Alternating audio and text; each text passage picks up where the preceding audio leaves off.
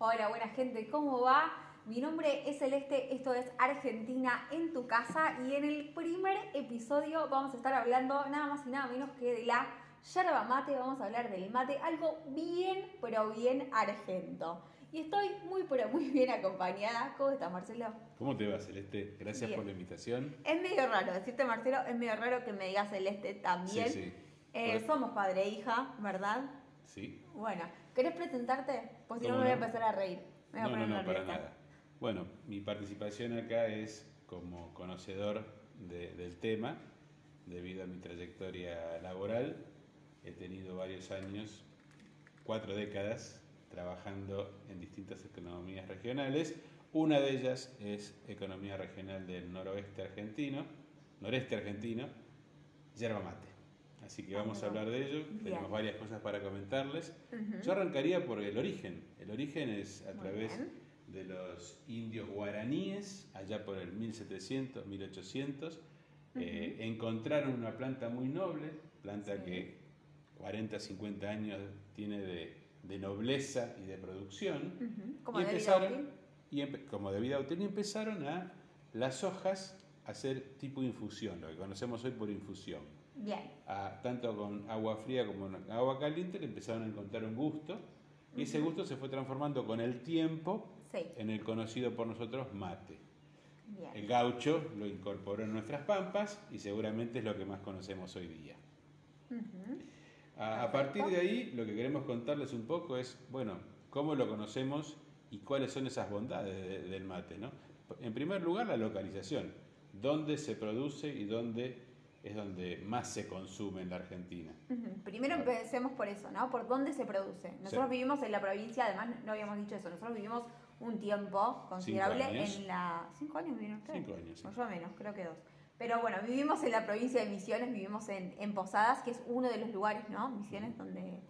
eh, donde se produce Claro. la yerba mate, donde el clima favorece sí. tanto calor como cantidad de lluvias. Eh, Mucha humedad, lo mucha humedad. tropical, Lo tropical con estación en humedad, eh, estación con humedad y no con sequedad, no, con estación sí, sí, seca, es un- un es, la que húmedo. favorece mucho a la producción.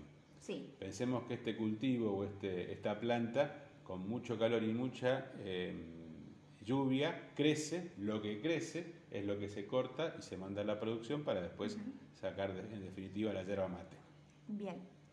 ¿Querés Eh, contarnos un poquito entonces cómo es el el proceso entonces? El tema del secado y El, demás. el proceso es muy parecido, y lo vamos a hablar más adelante, al proceso del té. Del té. Pero no es lo mismo. Pero no porque es lo mismo. muchas veces me preguntan, me ven tomando mate eh, en las clases y me dicen, es como el té.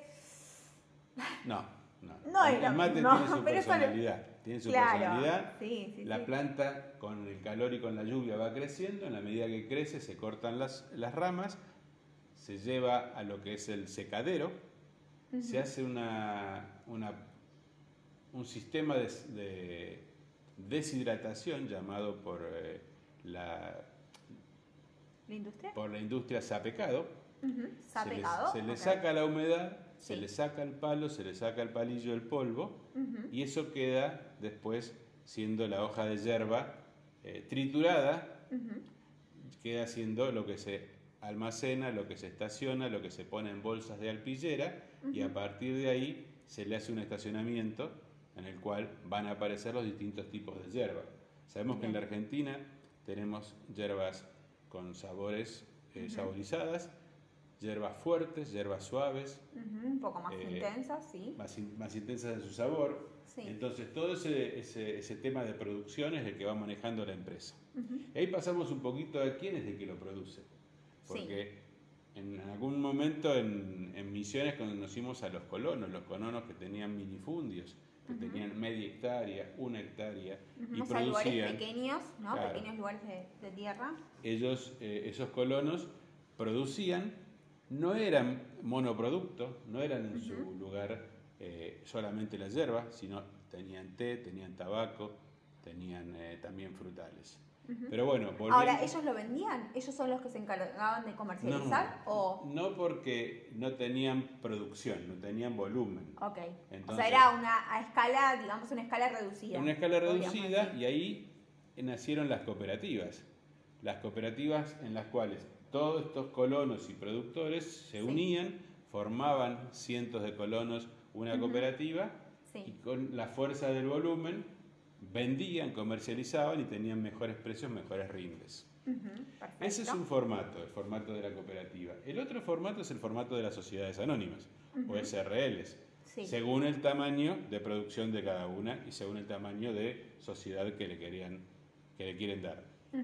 Tenemos grandes marcas. ¿Podemos mencionar eso? ¿Alguna de las más conocidas? Claro, nosotros a veces las conocemos por la marca de la yerba, pero la sociedad tiene otro nombre. Tiene otro nombre. Las Marías, por ejemplo, que tiene eh, la yerba mate Tarahui, Mañanita, son, son distintas marcas las cuales... Quizás tiene una marca principal, ¿no? Y después sí, una... y una segunda marca. Claro, bien. En el caso de Rosamonte, que es una marca muy conocida. ¿Esa es la del nene? Es la de la familia Renew. Ellos están en Apóstoles. Apóstoles es una ciudad que está a 60 kilómetros de Posadas. Es una zona donde también hay muchas eh, locaciones y hectáreas sembradas de yerba mate, eh, porque es una zona ideal por las lluvias que tiene. Y vos me decías que las Marías, eh, yo confundí antes cuando estábamos hablando, las Marías no quedan, las Marías no están en Misiones. ¿Dónde están las Marías? Es casi, es casi Misiones. Está en Gobernador Mirasoro, Corrientes, norte de Corrientes, muy cerquito al límite con, con Misiones. Bien. Para algunos, simplemente, no sé si, dato de color podría decir. Eh, mucha gente quizás que nos escuche, si son extranjeros, no van a saber a veces dónde está localizada la provincia de Misiones, pero podríamos decir que es conocida por el tema de las cataratas del Iguazú, ¿no? Sería como uno de los, el mayor atractivo. Linda, linda, linda con Brasil, con Paraguay. La parte que linda al norte de Argentina y al sur de Brasil es donde están las cataratas, donde tenés las cataratas del lado brasileño y del lado eh, argentino.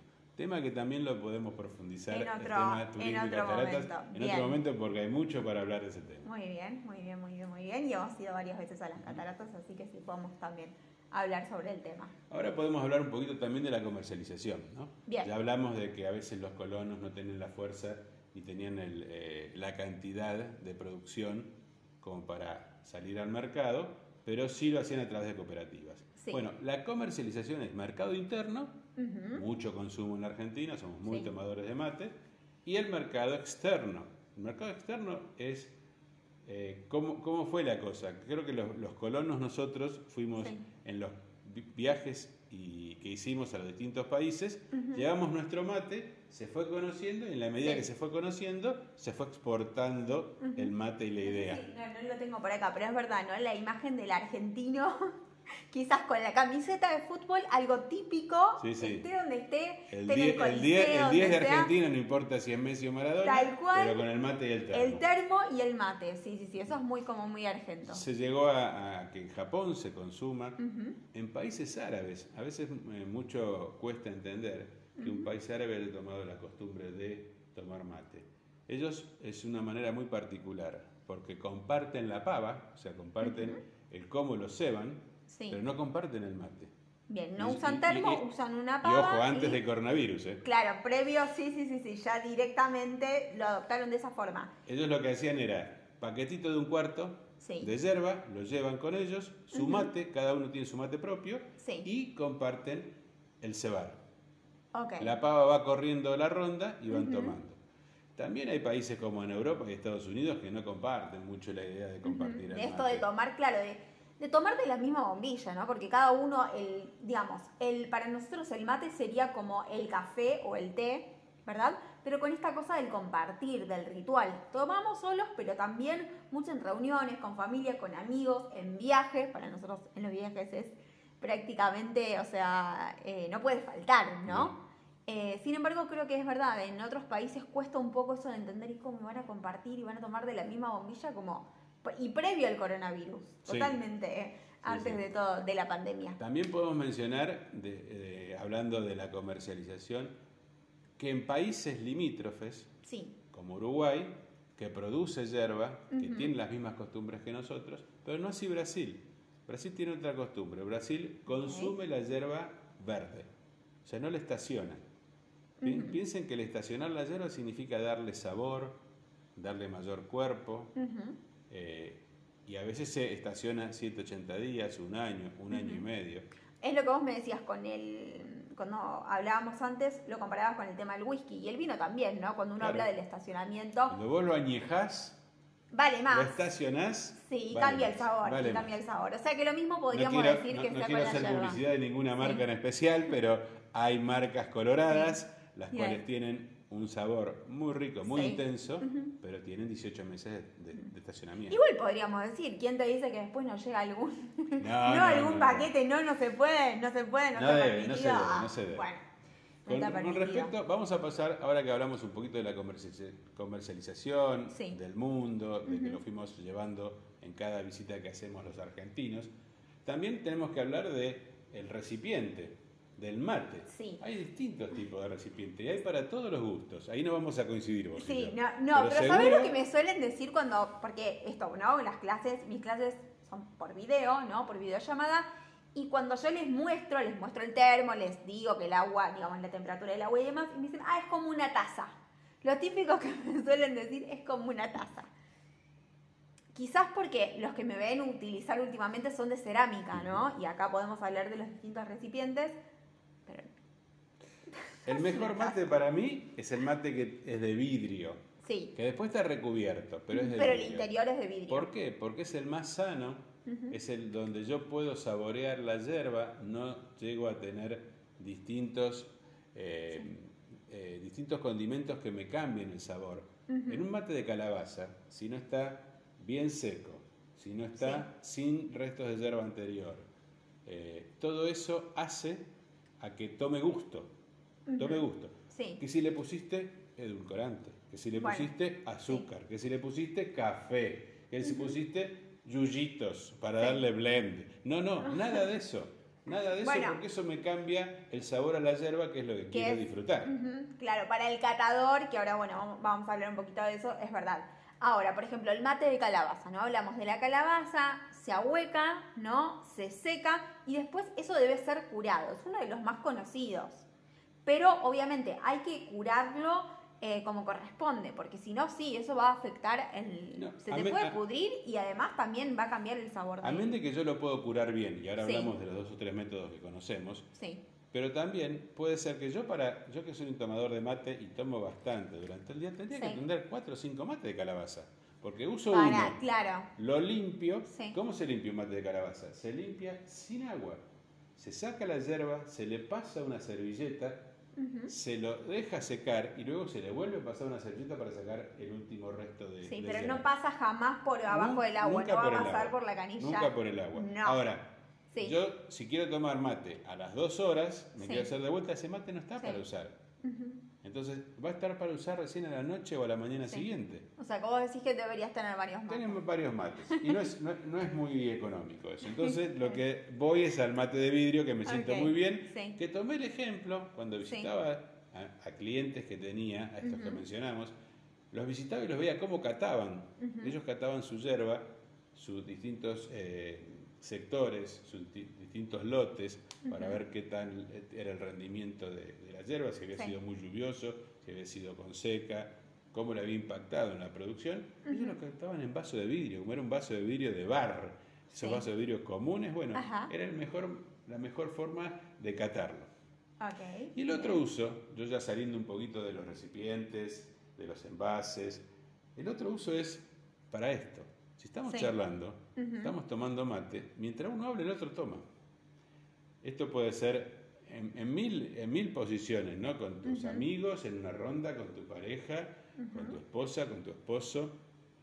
Inclusive lo que a mí me, me sirvió mucho, yo tuve muchos años, trabajé con equipos, equipos Sí. que estaban for- conformados por varias personas, en los cuales nos juntábamos todos los días en la oficina para empezar a trabajar. Sí. ¿Cuál era mi método?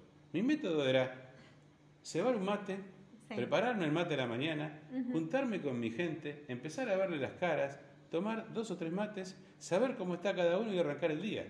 Y eso de Sí. arrancar el día y el cebador, ¿cómo es? El asignado, el Ah, yo digo, claro, en vez del conductor asignado, el em, Cebador. cebador asignado. Porque obviamente siempre en cada ronda o el que sea, hay uno que es el que se dedica a cebar, ¿no? Para que justamente se vaya Sí. em, nada, se vaya cumpliendo esto de, de- de la ronda, ¿no? Pero sí, es el compartir, es el compartir. Pasa que esto que vos decís, en muchos lugares no está bien visto. Hay muchos lugares que te dicen de trabajo, ¿no?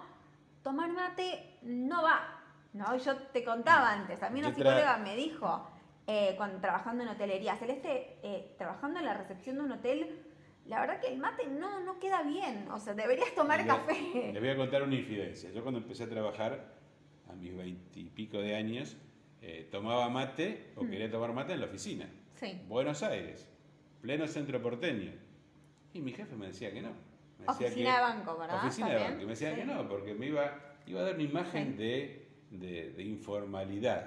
Y imagínense, hace 40 años atrás era fuerte. Hoy por hoy en el interior, después de estar más de 20 años trabajando en el interior, el mate es infaltable. No puede faltar el mate porque la gente me lo pedía, la ronda me lo pedía. Bueno, eso te Es hace que también que ver- generar un espíritu Tiene que ver mucho con nuestra cultura. A ver, y también, eh, no sé, yo me acuerdo de Uruguay, ver la gente que iba en el colectivo con el termo, abrazado al termo. Va también eso. Eh, nosotros, bueno, hemos ido a, no, no- no con ustedes, pero he ido a Isi, por ejemplo, a pasear por Isi con el mate. Claro. Y nadie me dice nada. Es una buena compañía. La gente no, no lo hará, pero digamos, eh, está permitido. Em, ¿Qué más? Me, ahora acordándome, ¿no? Esto de que hablábamos de los recipientes. Hay alguno más. Y hay uno que yo te decía que para mí es bastante polémico, que es el de silicona. Me parece ya, esto ya es inadmisible, te diría. Eh, Para el gaucho es- argentino, porque la verdad ya te no quita va. el gusto, te quita no, el gusto. no tiene, entiendo que es porque lo lavan muy rápido y demás. Eh, a ver, en repostería sí se utiliza un montón la silicona, todo lo que quieran, pero la verdad que no tiene nada que ver con nuestra cultura y no, no lo veo. ¿no? Yo el, el co- el consejo que les doy, eh, el mate es muy rico para saborear los distintos tipos de yerba sin azúcar. Al que, que le gusta algo más eh, Sí. dulzón, digamos, Ujú. póngale un poquito al primero y después siga tomando, porque ahí Hmm. vas a cortar lo fuerte Sí. del primer mate y después lo vas a ir llevando a un sabor donde lo vas a distinguir qué tipo de yerba estás tomando. Y otro tema es el por qué las empresas se preocupan mucho Sí. por qué tipo de yerba distribuyen en cada zona del país. A ver, ¿cómo se Por el agua. El agua es un factor importante. Primero Sí. que no tenemos que tomar mate a menos de 80 grados, el agua sea verano, estar, ujú. y 85 Entre diría 80 y lo- 85 lo grados. aconsejable Sí, sí, sí. No tiene que hervir, por favor, que el agua no te hierva. Pero muchas veces dicen, uy, mirá, yo le puse 85 y el cuarto mate están flotando Sí. los palitos. o sea que está es- lavado, ¿no? Eso es lo que nosotros es llamamos el mate tema del lavado. agua. Sí. Mendoza no tiene la misma agua que Posadas, no tiene la misma agua que Córdoba, son distintos tipos. Fíjense, nosotros hoy en Tucumán tenemos una, un agua con, muy pesada, muy, eh, con, con mucho sarro, Sí, con y cuando vamos a sí. Neuquén tenemos una agua completamente distinta. Entonces, ¿qué hacen las grandes empresas?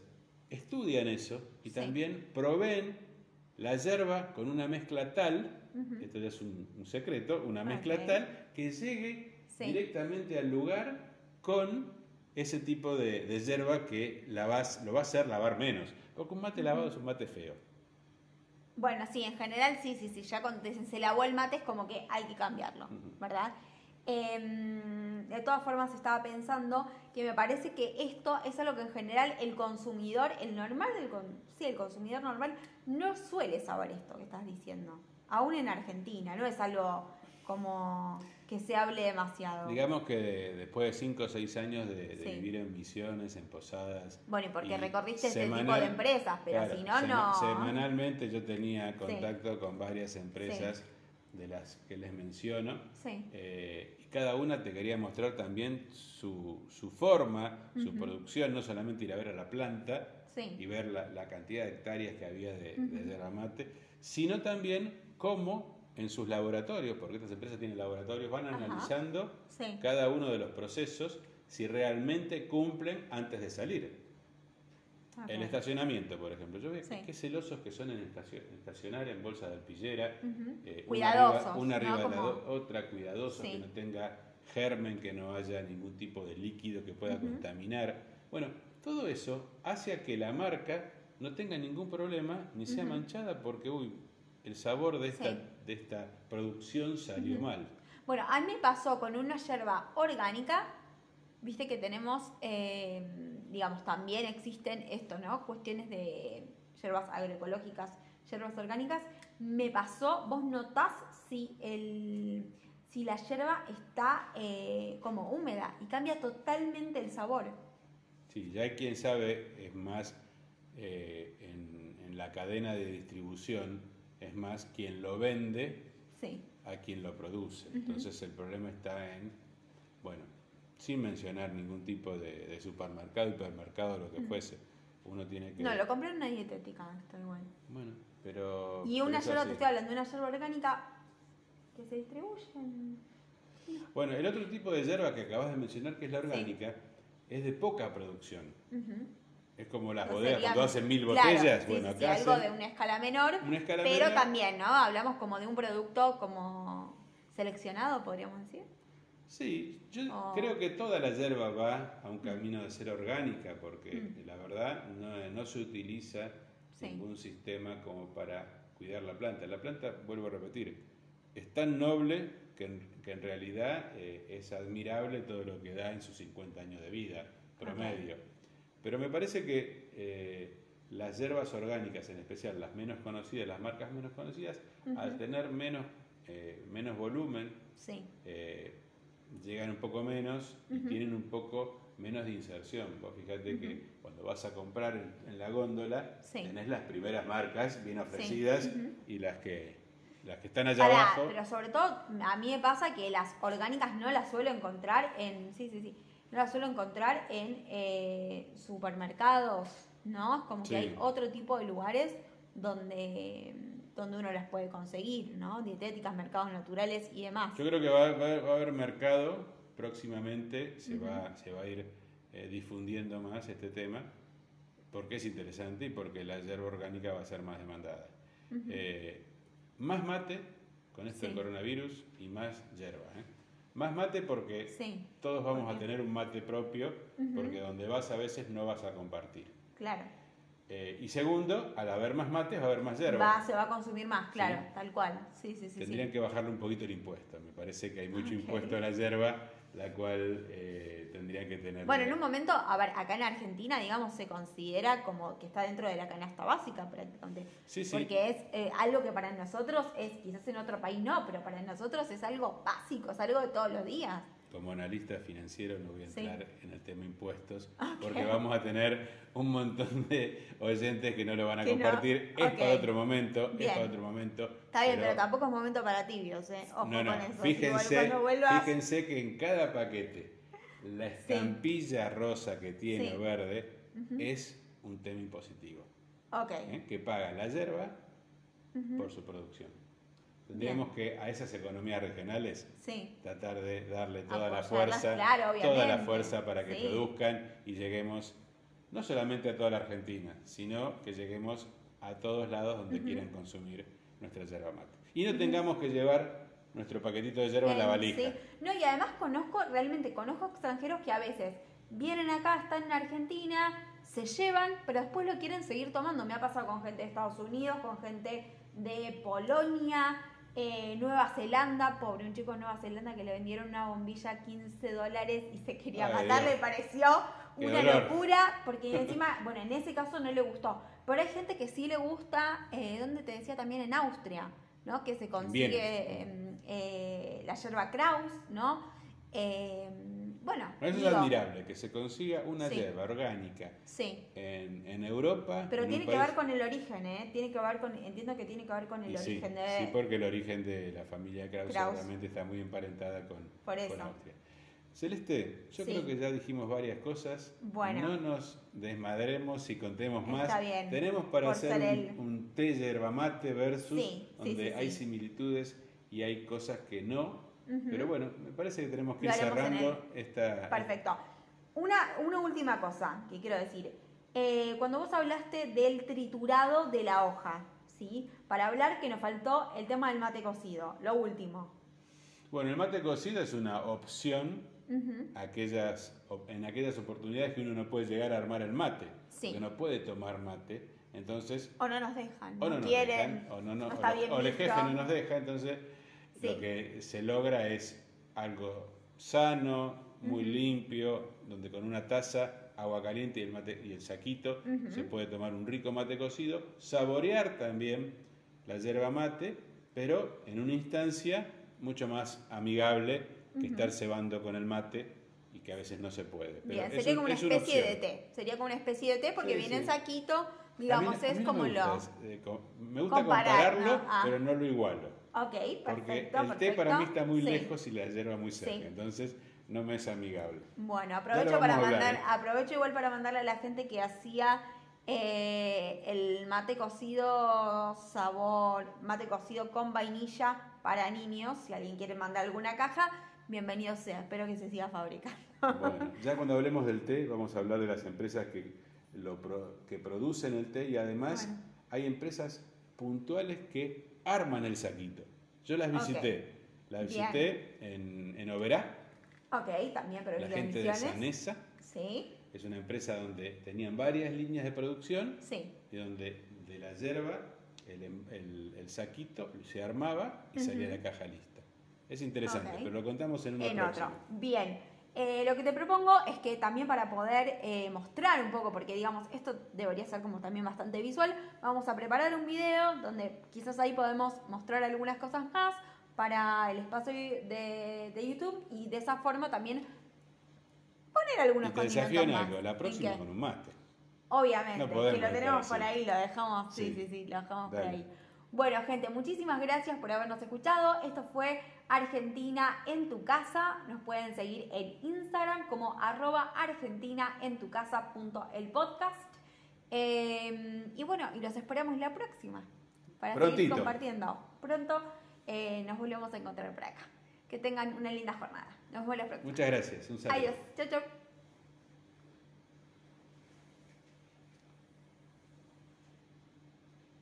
Tenía poquita.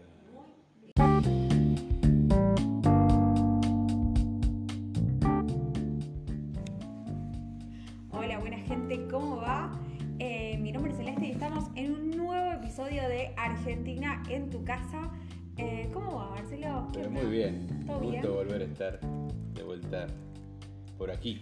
Vamos con el número 2. Vamos con Vamos con el el número número 2. Y hoy con un tema distinto. No sé si.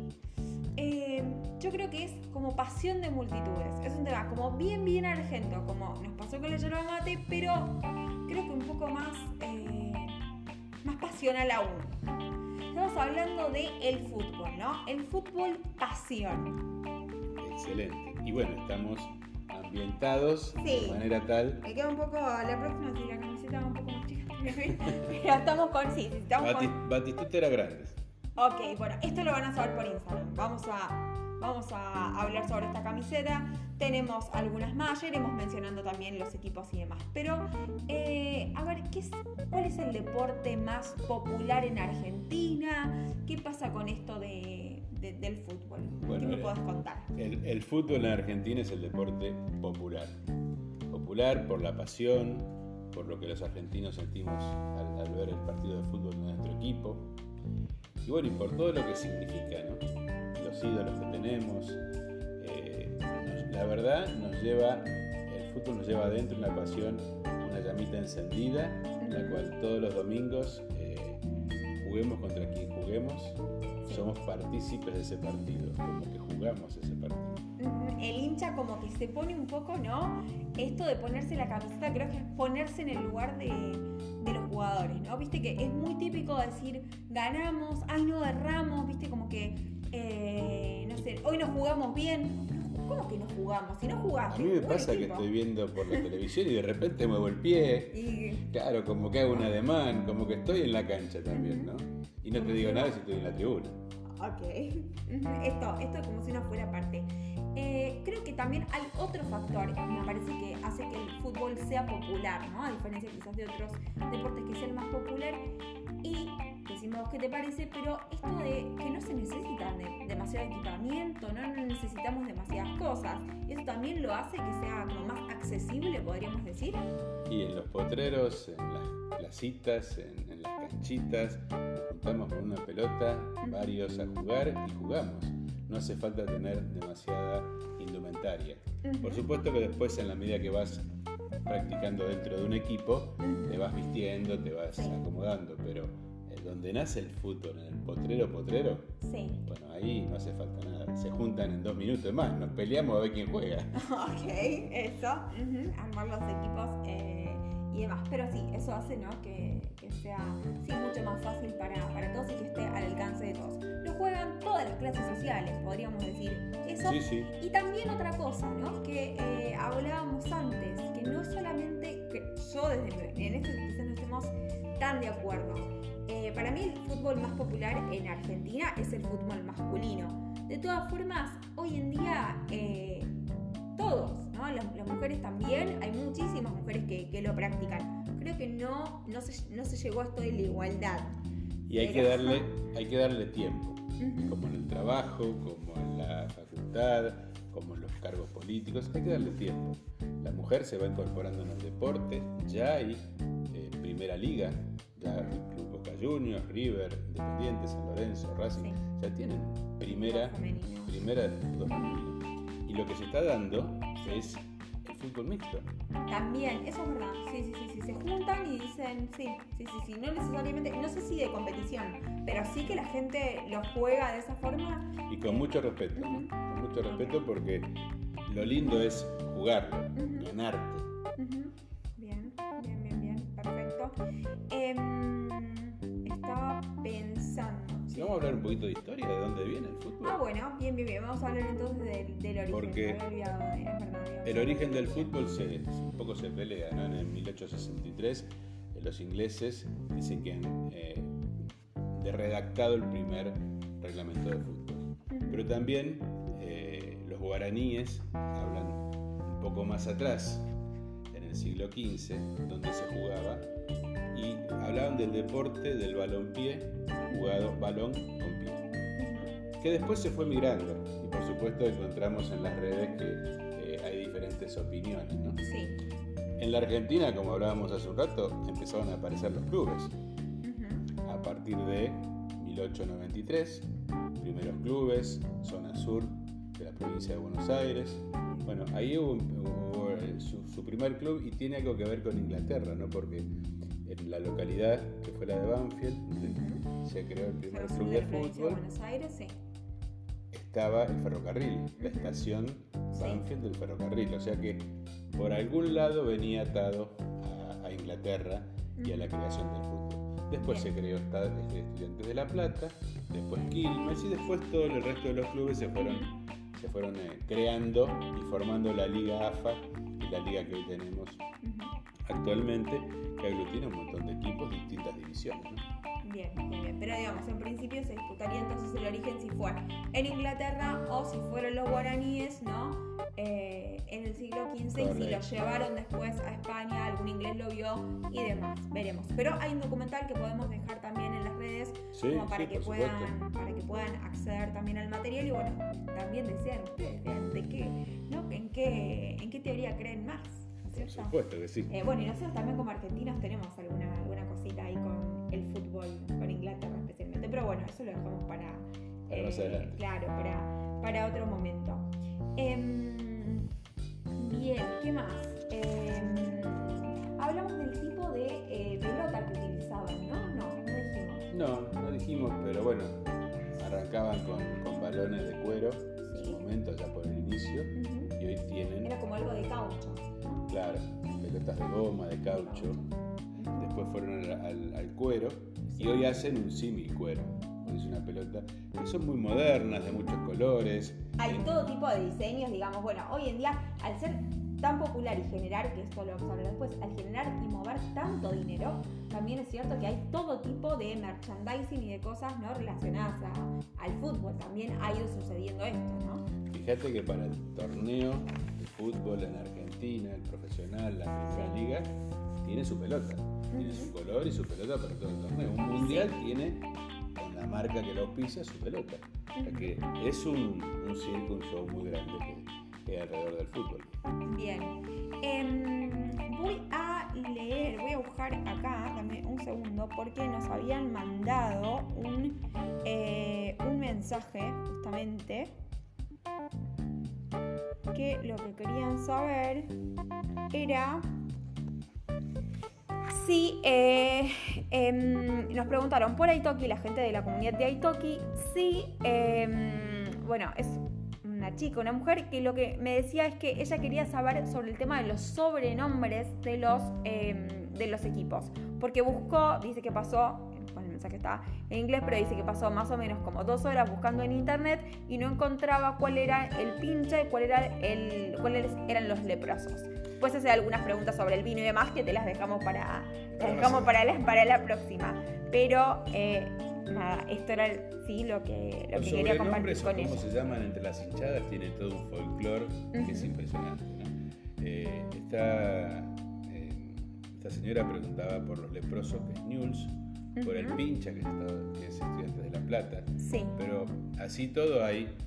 Eh, Boca le dice a River Gallina, River le dice a Boca Bosteros, la Academia Racing Club, Ajá.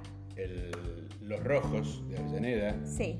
el Santo, eh, que es eh, San Lorenzo de Almagro, el Bichito Colorado, que es Argentino Juniors, o sea, todos tienen su seudónimo, su, apodo. Su apodo, y está esta cosa, ¿no? También como podríamos decir, de la, como de la chicana, ¿no? Esto de, eh, no sé, se me viene a la mente la, la frase pecho frío, ¿no?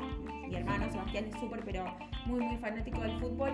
Y esto de decir pecho frío, ¿no? Al, al, contrincante, en su caso él es de Banfield, por eso nosotros conocemos bastante, hemos vivido en Banfield y conocemos bastante. Hemos has ido a tomar sola a la, a la cancha de Banfield, podría decir, porque hemos ido partidos. Claro, y partidos que no eran muy concurridos porque no íbamos a veces necesariamente a ver la primera. Eh, pero bueno, él usa contra el equipo rival la, la, frase esa pecho frío, ¿no? La, la, frase de pecho frío es decirle al otro que no le pone la garra, que no le pone el entusiasmo, que tiene sangre fría, que no tiene sangre caliente, como un jugador, un gladiador eh, usa en, el partido, ¿no? Sí. Por eso es la, la manera, de repente peyorativa, de decirle al otro, Boca decirle a River o, o Racing decirle Independiente, vos sos pecho frío. Pero bueno, eso nos marca es, esa peleita que siempre tenemos con, con, el, con el rival rival de siempre, que son los clásicos. Los clásicos. Pensemos que en el país hay clubes representando desde el pueblo más chiquito hasta la ciudad más grande. Si no es que solamente quizás los más conocidos son los que están en Buenos Aires. La gente va a decir River Plate o Boca Juniors, que les quiero decir con esto, nosotros solamente decimos River o decimos Boca. ¿no? Esta es la forma de, en, la que nosotros eh, nos referimos o llamamos a, estos clubes. Eh, pero es verdad, hay en todos lados. ¿Sí? Hay, eh, obviamente, clubes más pequeños y también en el interior hay algunos muy conocidos, como Talleres, eh, Belgrano. ¿no? Por supuesto, Aldo Civi de Mar del Plata. Cada uno representa su ciudad y en la liga que juega, porque tampoco están todos en la liga, en la, primera liga de. La Argentina tiene varias y bueno, y ahí es donde cada uno compite en su nivel y en su posición. Bien, perdón, me distraje un segundo porque estaba buscando, no tenía en la foto el nombre. Eh, el nombre de esta señora, de esta chica, es Daria. No sé eh, el origen, pero no se escribió en inglés, así que ya ahí quedó por lo menos contestada esta parte de la pregunta. Después nos faltan algunas cosas más, pero que tienen que ver con otros temas. Entonces, tenemos clásicos, super clásicos. ¿Cómo es este tema? es picante, dirían, porque el clásico es el que todo hincha espera jugar con su rival de turno. Que hablemos del, clásico más grande de la Argentina, que puede ser Boca River, o News Rosario Central, o Racing Independiente. En eso se juega Ahí News Rosario Central estamos hablando de provincia de Santa Fe. Santa Fe. Bien. ¿Qué se juega? El hincha y el club. Se juega todo en el clásico. puede ir muy mal en la tabla, en, el torneo, pero le gana el clásico y salvó la lo ropa. Demás no importa, lo demás no, importa, digamos. Eso sería como lo. Sí, sí, sí, sí. Porque es donde está la mayor pica, ¿no? Esto de. Eh, y al otro día en la oficina a cargar a sí, compañero. eso también, eso también pasa mucho con, con los familiares eh, y demás pasa, pasa mucho eso. Em, también que estaba pensando, ¿no? Es esto de eh, yo lo llamaría como la psicología de, de las masas, ¿no? Eh, bueno, en realidad es un término que se utiliza, pero digo, ¿cómo cambia el comportamiento de la gente cuando va a un partido de fútbol? Estoy pensando, no sé, quizás haya gente de otros países que no lo haya experimentado, pero una cosa si vos lo ves en tu casa, sos más o menos fanático, quizás tampoco, no sé, no sos, eh, no tenés ninguna relación con el fútbol, vas a un partido y en dos minutos te aprendiste las canciones y estás o gritaste un gol o eh, estás aplaudiendo. El entorno, el entorno te lleva, la pasión te lleva a que estás jugando, a que estás gritando. Inclusive de alentar a tu equipo, de, abuchear al árbitro que cobró algo que no coincidís, eso hay mucho, hay mucho, ¿no? Con los árbitros, hay árbitros, de hecho hay, esto, no, lo anotamos en, como en la preparación del, capítulo, pero sí hay, hay árbitros que, que, cobraron con mucha relevancia porque también son, digamos, parte como del folclore del fútbol y se volvieron un personaje. El problema es cuando el árbitro se, se, se, se, gana de protagonismo. Los, los protagonistas son los jugadores, no ni el técnico, ni el técnico, ni el árbitro. Pero es todo un folclore que está dentro del fútbol, de la pasión que estamos hablando y de lo lindo que es entenderlo. Y a veces no hay que estar en la cancha tampoco para sentir esa pasión, porque estando en el living de tu casa viendo el partido, poniendo todas las camisetas de. Bueno, esto que hicimos nosotros, los que, los, que ven el, el video en, en, en Patreon, en realidad mi hermano, ¿no? Sebi en casa en un momento, él ponía, vos no podías sentarte, estaba parte del sillón, cosas que estaban, iban distintas camisetas, tiene prácticamente un museo, no sé la cantidad de camisetas que tiene de distintos equipos, no solo del suyo, y no podías sentarte en el lugar donde iba la camiseta tal. Es muy, pero muy fanático. La gente grita, ¿no? Festeja en la casa mirando el televisor y vos decís, ¿Qué está pasando? ¿Y sabés qué es lo lindo a veces cuando uno ve las hinchadas? Ya estamos hablando de otra época porque hubo un tiempo que no había hinchada visitante, ahora por el coronavirus no hay presencia en el fútbol, y que la gente va con la camiseta de su club. Sí.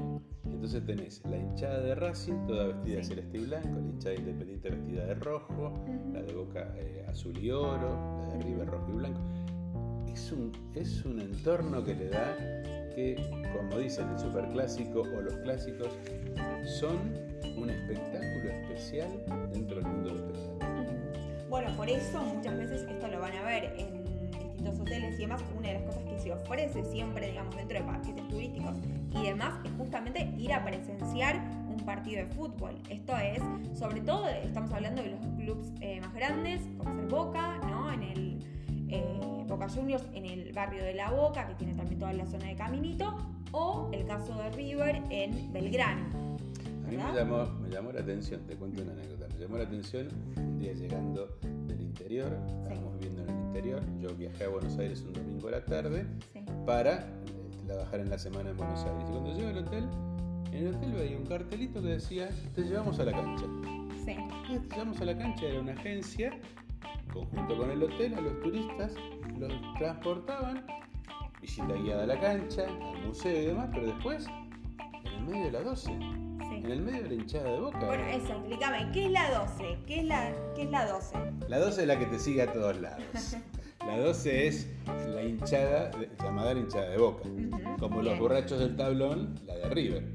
Son las hinchadas que tiene, siguen o sea, Claro, la hinchada tiene también su propio nombre. Más allá de que el club tenga su apodo, también la hinchada, sobre todo estas las más famosas, tienen su, su propio nombre. Eh, entonces vos podés ir y experimentar, estar ahí en el, en el medio ¿no? de, de la 12 con ese frenetismo. Lo que significa estar en el medio de la 12, cuidado por la 12, porque es un negocio. Bueno, obviamente, obviamente el fútbol sí se ha convertido en, en, un gran negocio, ¿no? Y esto está apunta a los turistas, básicamente es eh, quizás como ir a la favela en Brasil. Tiene un ¿no? precio de turista, no, de- sí. no- no para nosotros. Ok, está pensado para, para el turismo internacional. Em, estaba pensando también en esto, ¿no? Cuestión, em, lo que hablábamos en un momento, que se, digamos, la violencia en el fútbol, ¿no? ¿Qué empezó a pasar en Argentina? No es lo mismo que en otros lugares, ¿no? No, vos sabés que la violencia en el fútbol eh, siempre es un tema muy escabroso, muy difícil de manejar.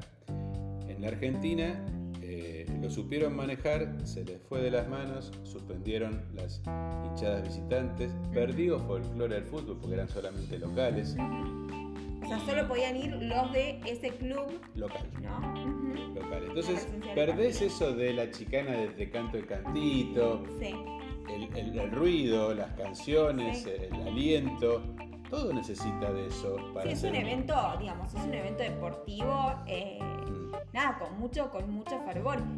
Y algo que pasa, yo me acuerdo, eh, habíamos viajado en un momento a la provincia de Mendoza, un partido de Banfield contra Godoy Cruz. Godoy Cruz es un club de, de Mendoza. Había poca gente. Lo que recuerdo es, bueno, esto no, siempre nosotros tenemos alambrados. No existe el fútbol sin alambrado. en Argentina. Cla- en Argentina, sí, en Argentina. Me acuerdo que de ver a un hincha que le gritaba a otro de, al, eh, del otro equipo. Y yo digo, se rompe el alambrado, llega a pasar algo bien y nos mata a todos. O sea, no, esa conducta, yo creo que esa persona no la tendría en la calle. ¿Por qué se dan este tipo de cosas que vos decís? Y bueno, porque el fut- la ¿Qué pasión del fútbol te cambia. La pasión te cambia. Lo que pasa es que en otros países, como vamos Sí. a comentar, se manejó de otra manera.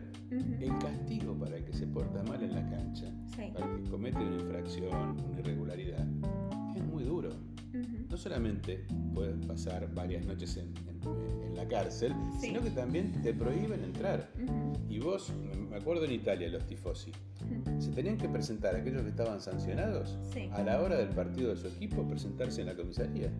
Claro, para Se, se auto Bueno. acuartelaban porque Ese es el tema, ¿no? Que yo hablo muchas veces con, distintos alumnos, ¿no? Cuando hablamos de política, el, el tema de la justicia, ¿no? La, la falta esto de, la rigurosidad en muchas cosas, lamentablemente, porque lo digo de- desde ese lugar, ¿no? En nuestro país hay como demasiada flexibilidad en muchas cosas. ¿Sabes, Celeste, que me llama la atención?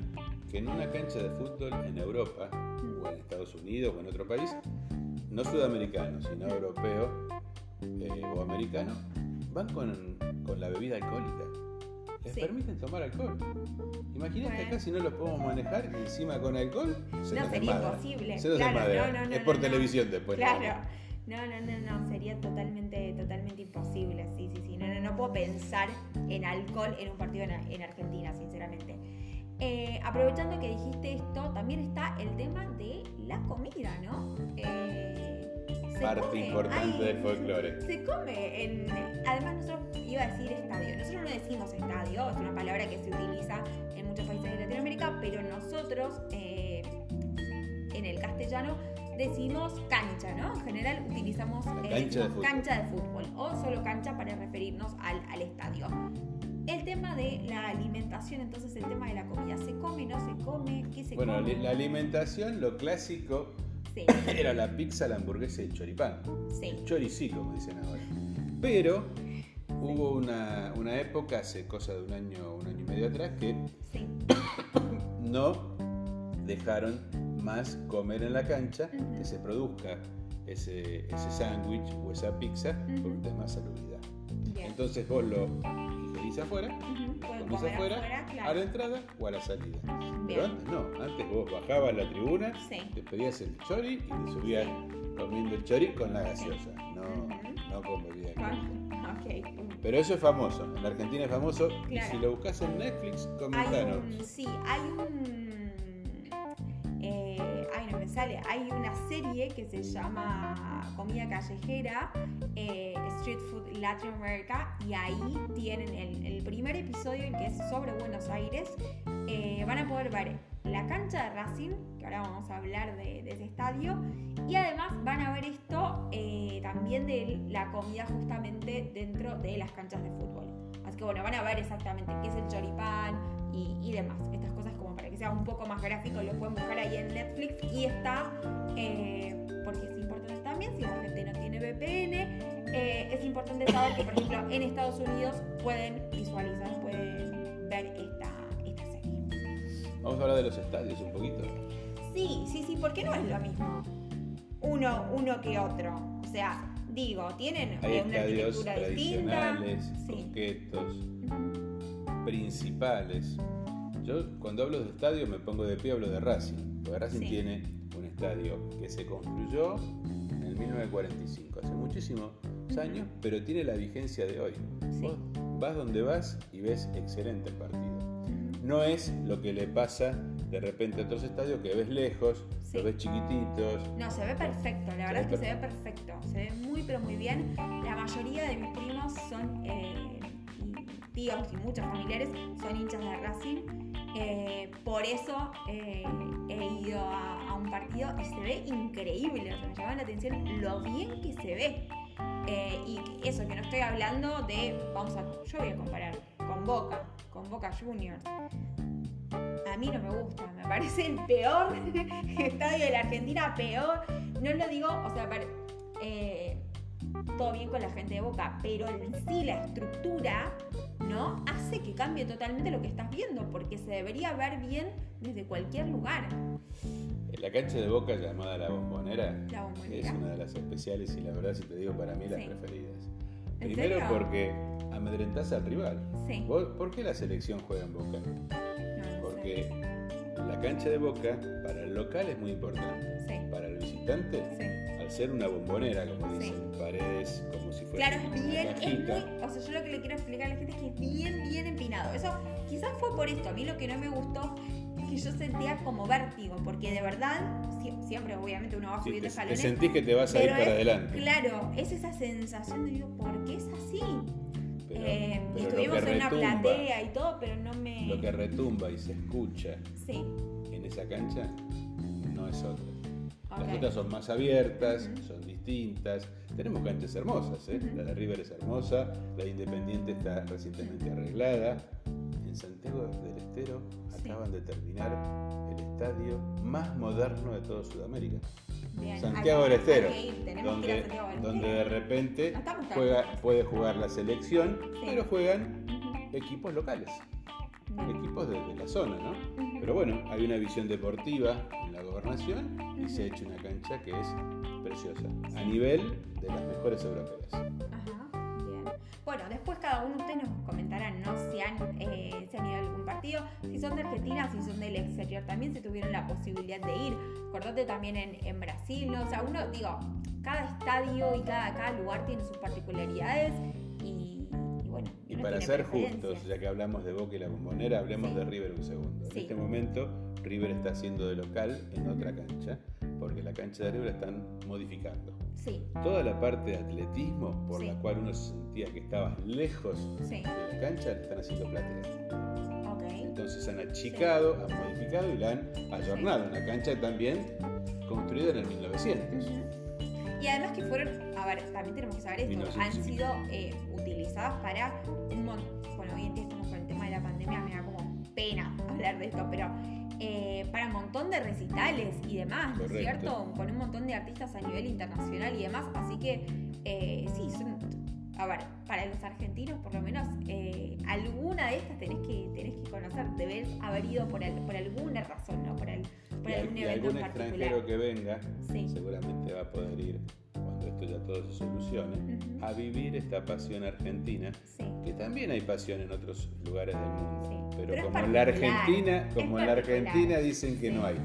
Acordémonos del superclásico que le llevaron a Barcelona, Ujú. que se jugó hace dos años. Por un hecho de violencia, ¿no? Por un hecho de violencia muy feo que ocurrió en la cancha, en el traslado de los jugadores de, Boca a la cancha de River. Sí. que por suerte no pasó nada, pero podía haber terminado mal.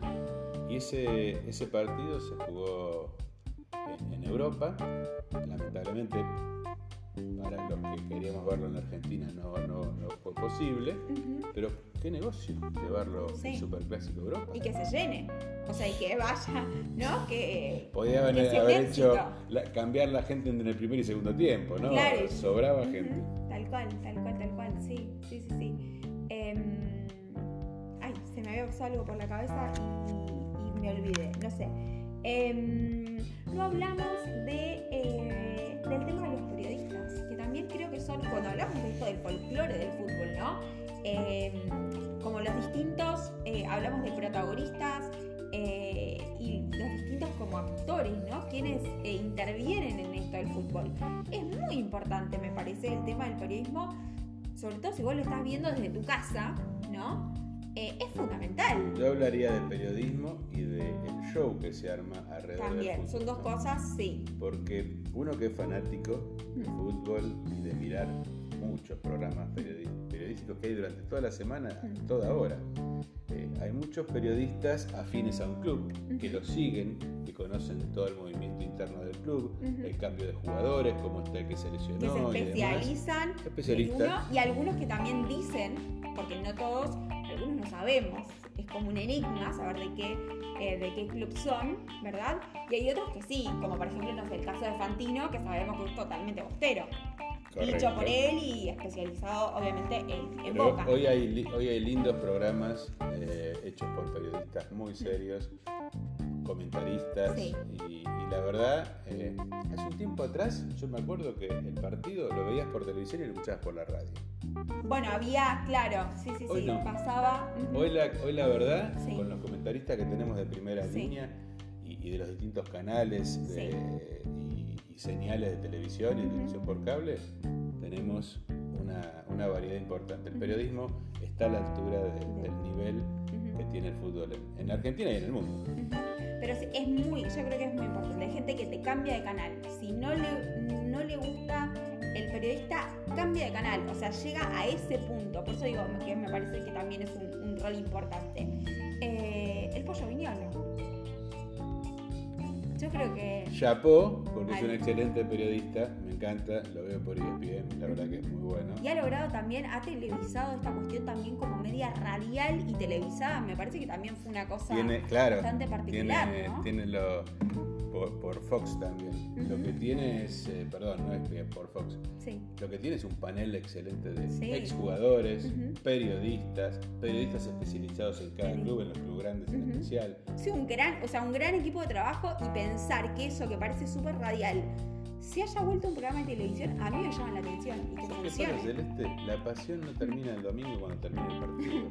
no, hay lunes, más, martes, hay más, miércoles, hay más. en los programas. ¿eh? Sí, sí, sí. Hay mucho, eh, se genera, digamos, a partir de los partidos y demás, digamos, es como que da para muchísimo más contenido, por eso hay muchos eh, programas, ¿no? Que se desprenden, en definitiva, de... Sí. De lo que es el, el, evento deportivo en, en sí. Bien, no hablamos de eh, el negocio, ¿no? Lo vimos un poquitito, pero ¿qué podríamos, eh, qué más podemos llegar a mencionar en relación al fútbol como negocio, ¿no?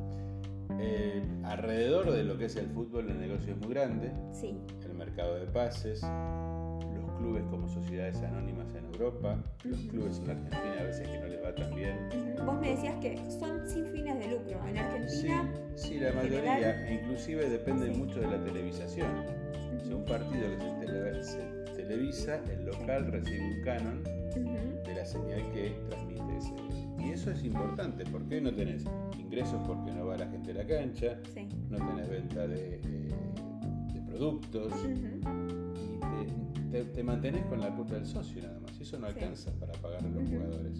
O sea que la televisación realmente es Es una ayuda importante. ¿Vos te acordás del momento en. Eh, esto es como deportes en el recuerdo. Momento en que si vos no eh, pagabas, ¿no? Para, eh, para tener un determinado canal donde pasaban el partido, te enfocaban la, la tribuna. Claro, te hacían de radio, te veían, te mostraban la tribuna y te hacían de radio. Porque en ese momento el fútbol era pago. Después, el cambio de gobierno, volvió el fútbol para todos y el fútbol se transmitía por señales abiertas. Bueno, eso fue muy polémico, podemos decir que eso fue muy polémico. El tema del fútbol para todos fue algo muy polémico. Lo que pasa que politizada, me parece. Lo que se tecnifica eh, porque antes vos mostraban cómo rodaba la pelota. Hoy te muestran la previa, el posterior, la cantidad de cámaras, el bar, qué sé, hoy tenés. Hoy yo creo que ningún jugador puede hacer nada dentro de la cancha sin que esté filmado. Entonces Entonces la verdad... Sí, si dicen algo y se tapan la boca. Digo, tenemos todo esto. Es más, el gol de Maradona con la mano, hoy en día, ¿no? La mano de Dios. No hubiese existido. Hoy con el bar, hoy con el bar no lo tenés. Olvídate, ¿no? Cambia y yo no sé, yo en ese sentido no estoy de acuerdo, porque cambia totalmente el, lo que es el fútbol en sí, ¿no? Esto no es fútbol americano, es otra cosa. Acá, acá hago una mención sobre el periodista Pagani, que siempre menciona que el bar destruye el fútbol. Claro, le saca, cuando vos lo empezás a mostrar tantas veces para ver qué fue lo que pasó, eh, le sacás la picardía del fútbol. Y del momento, es lo que pasa en el momento, lo que vio el árbitro, lo que vio el juez de línea. Digo, es eso. Eh, y tiene, bueno, es otra dinámica y cambia, cambia, para mí cambia el deporte, cambia. Va, cambiando. Pero es un negocio, es un negocio, los pases, los pases millonarios que hay, eh, tanto entre técnicos como entre jugadores. Y Después, ¿cómo se amortiza ese pase? Sí, porque hablamos de millones de dólares o euros. en el caso de, pasa, podemos hablar de Messi, pasa Messi del Barcelona a otro club. Millones de, dólares o de euros para el pase. Pero también lo que vende Messi en el otro club. Entonces, yo creo que hay. Vos me hablabas de que, por ejemplo, generan algún evento, ¿no? Sí. En algún otro lugar.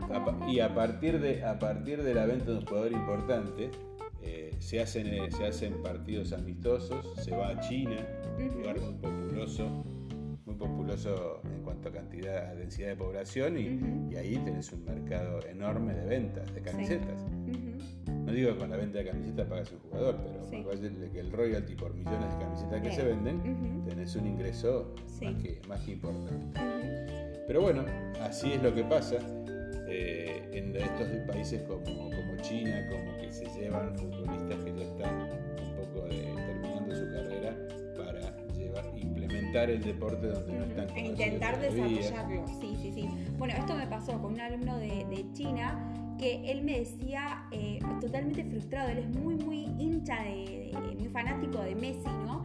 Y me decía, nosotros hemos traído gente y todo, pero, porque además es periodista deportivo, me dice, pero no logramos que se desarrollen camadas eh, de buenos jugadores. Pero bueno, entiendo también que eso lleva, lleva su tiempo, ¿no? Eh, y quizás, bueno, son más habilidosos en otras tantas cosas. Es un proyecto, es un proyecto seguramente que China lo está llevando adelante, son proyectos de décadas, son, décadas, que lo ha hecho Alemania, que tiene camadas de jugadores muy jóvenes en las selecciones, porque han hecho las subselecciones, eh, han hecho una, proyección muy importante, lo está haciendo Estados Unidos, con un deporte que no era popular, por eso que cada vez más, jugadores que se van a jugar a esa liga, están muy, muy bien pagados. Eh, también los países árabes, ¿verdad? Ahí fue Maradona, acordate que Maradona fue a dirigir eh, y tuvo un eco bastante importante. Bueno, lo que nosotros no dijimos en principio, que para mí, bueno, hoy en día es una, quizás sea una obviedad por el tema de la globalización y además y que el fútbol se ha hecho mucho más conocido, pero nosotros llamamos fútbol a lo que en otros lugares llaman, en otros países llaman soccer porque lo que en general en Estados Unidos dicen, le dicen fútbol es el fútbol americano, ¿no? Entonces hacemos como esa diferenciación, ¿no es cierto? Para nosotros fútbol en Argentina es lo que para los norteamericanos es el soccer. Eh, ¿Qué pasa con esto de la publicidad, por ejemplo, en camisetas eh, y, en, distintas cosas, ¿no? Porque todo tipo de, de empresas y demás buscan publicitar en el fútbol. Fíjate que los principales equipos del mundo, no digo solamente Argentina, tienen publicidades de empresas internacionales, eh, empresas de aviación, comerciales. Eh, bueno, vos me decías que, por ejemplo, eh, mencionemos Emirates, ¿no? si pone Emirates, claramente si quiere publicitar, quizás deja completamente a otra empresa fuera por la importancia, ¿no? los bancos en la Argentina, en España, Santander como BBVA eh, competían a ver quién era el, que patrocinaba la liga o el que patrocinaba a, eh, tal o cual equipo. Y te baja, claro, cuando eh, hay un sponsor de segunda línea que no puede competir con Emirates, más vale que Emirates, más vale que, que no. Pero bueno, las camisetas de fútbol están llenas de publicidades porque a su vez sponsorean bueno, y mantienen todo lo que es el, el- el circo. Y esos contratos son por años, ¿eh? Son por varios años y por varios millones de. Bueno, digamos, el jugador en sí tiene como, yo diría, publicidad eh, por, por todos lados, porque en realidad eh, también el tema de los botines, ¿no es cierto? Que cada uno, ahora hay, no sé, que tiene este o el otro, eso también. ¿Cómo influye además, eh, lo, lo vemos en los niños, eh, adolescentes y demás? El jugador se corta el pelo de una determinada manera y ves a los chicos de 10 años que están todos con el mismo corte. Mirá, Es como una no, estrella no de solamente en el corte de pelo, sino en cómo se mueve el, el- el chico en la cancha, cómo hace el arquero, se tira de la misma manera, cómo, Cómo festeja el gol, gol, sí, a sí, lo sí, Cristiano. Ronaldo. Sí. O sea, hoy el chico emula y copia a su ídolo. Imita, imita, sí, tal cual, tal cual, tal cual. Eh, volviendo un poquito a el tema también de mm, esto, eh, cuando hablábamos de los bancos, vos me contabas antes que eh, habían ofrecido tarjetas en algún momento, ¿no? Claro, el banco que sponsoreaba a tal club Sí, hacía convenios, por ejemplo, la tarjeta Boca, la tarjeta de River, tarjeta de crédito, ¿no? sí, sí, sí. Tenía beneficios Sí. para los socios que tenían la tarjeta de Boca, por ejemplo. O sea, que yo podía tener una visa con los colores de mi equipo, Claro. ¿sí? Había un tenés, convenio. tenés para comprar entradas, tenés Sí. para distintos tipos de merchandising, tenés para un montón de cosas relacionadas con Boca o con River Sí. o con Talleres, como fue en su momento. Claro, Talleres y. Belgrano, en, sí, sí, sí, en Córdoba estaba muy promocionado. Pero ¿qué venía? Venía también la- la- los socios que querían tener Sí. su tarjeta. ¿Cuántos socios devolvían la tarjeta que tenían Visa Sí. común y decían, no, toma, dame la de mi club? No, si es la misma, tener hasta que te la pueda conseguir. No, no, yo quiero la tarjeta de mi club. Bueno, eso es Ese el- sentido como de pertenencia y esa cosa, ¿no? De- es un sentido de pertenencia y un negocio globalizado. Bien, bueno, y para ir cerrando, eh, nosotros hablamos en un momento esto, el tema de las eh, de las canciones, ¿no? De, eh, de que en realidad se, se grita, se canta, se, se festeja, ¿no? Sí. eh, dentro de, de los partidos. La realidad es que se toman muchas canciones que son conocidas, que son más o menos populares, pero canciones eh, Yo diría que se hacen populares con el fútbol.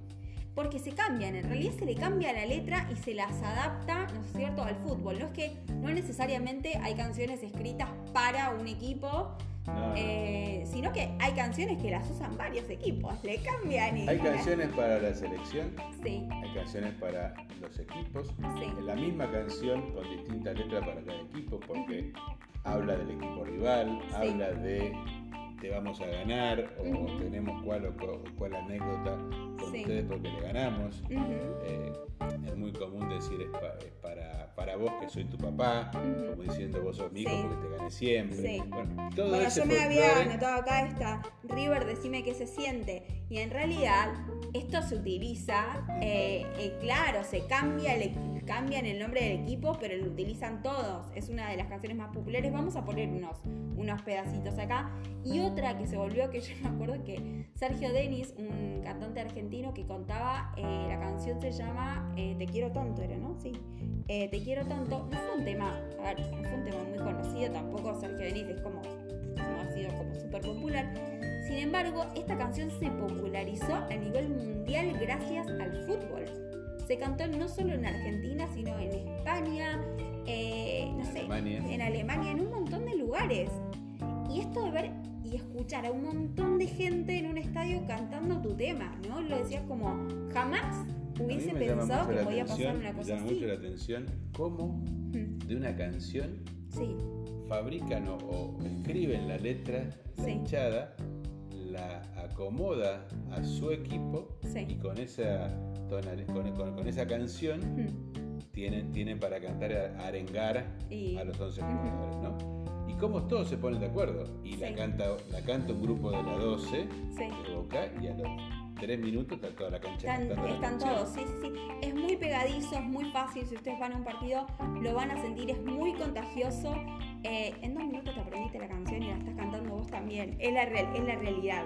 Eh, y algo quizás que van a, van a notar en que cambia un poco la pronunciación muchas veces en, en todo esto que tiene que ver con, digamos, cada... em, como que cada grupo tiene sus propias jergas, ¿no?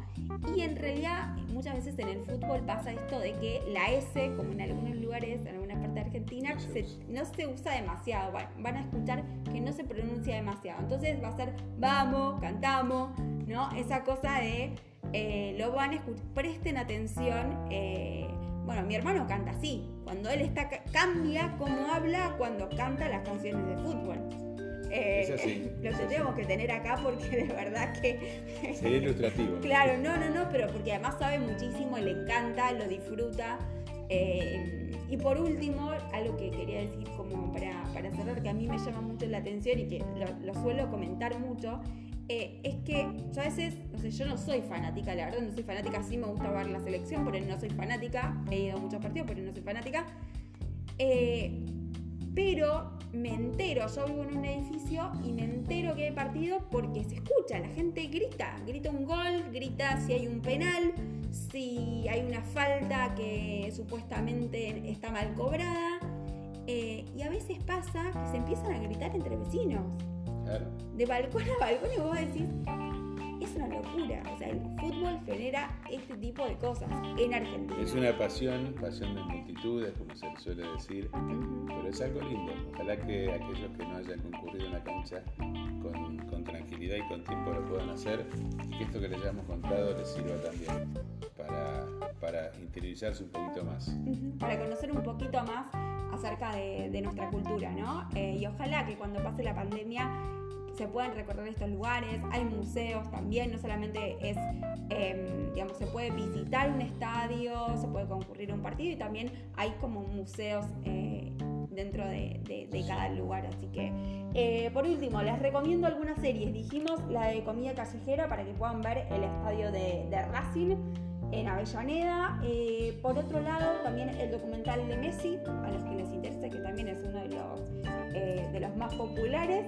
Eh, y después, dos cosas que tenemos, dos cosas más que tenemos en Netflix son, una es una serie sobre Tevez, sobre Carlitos Tevez, que también ha sido otro personaje, ¿no?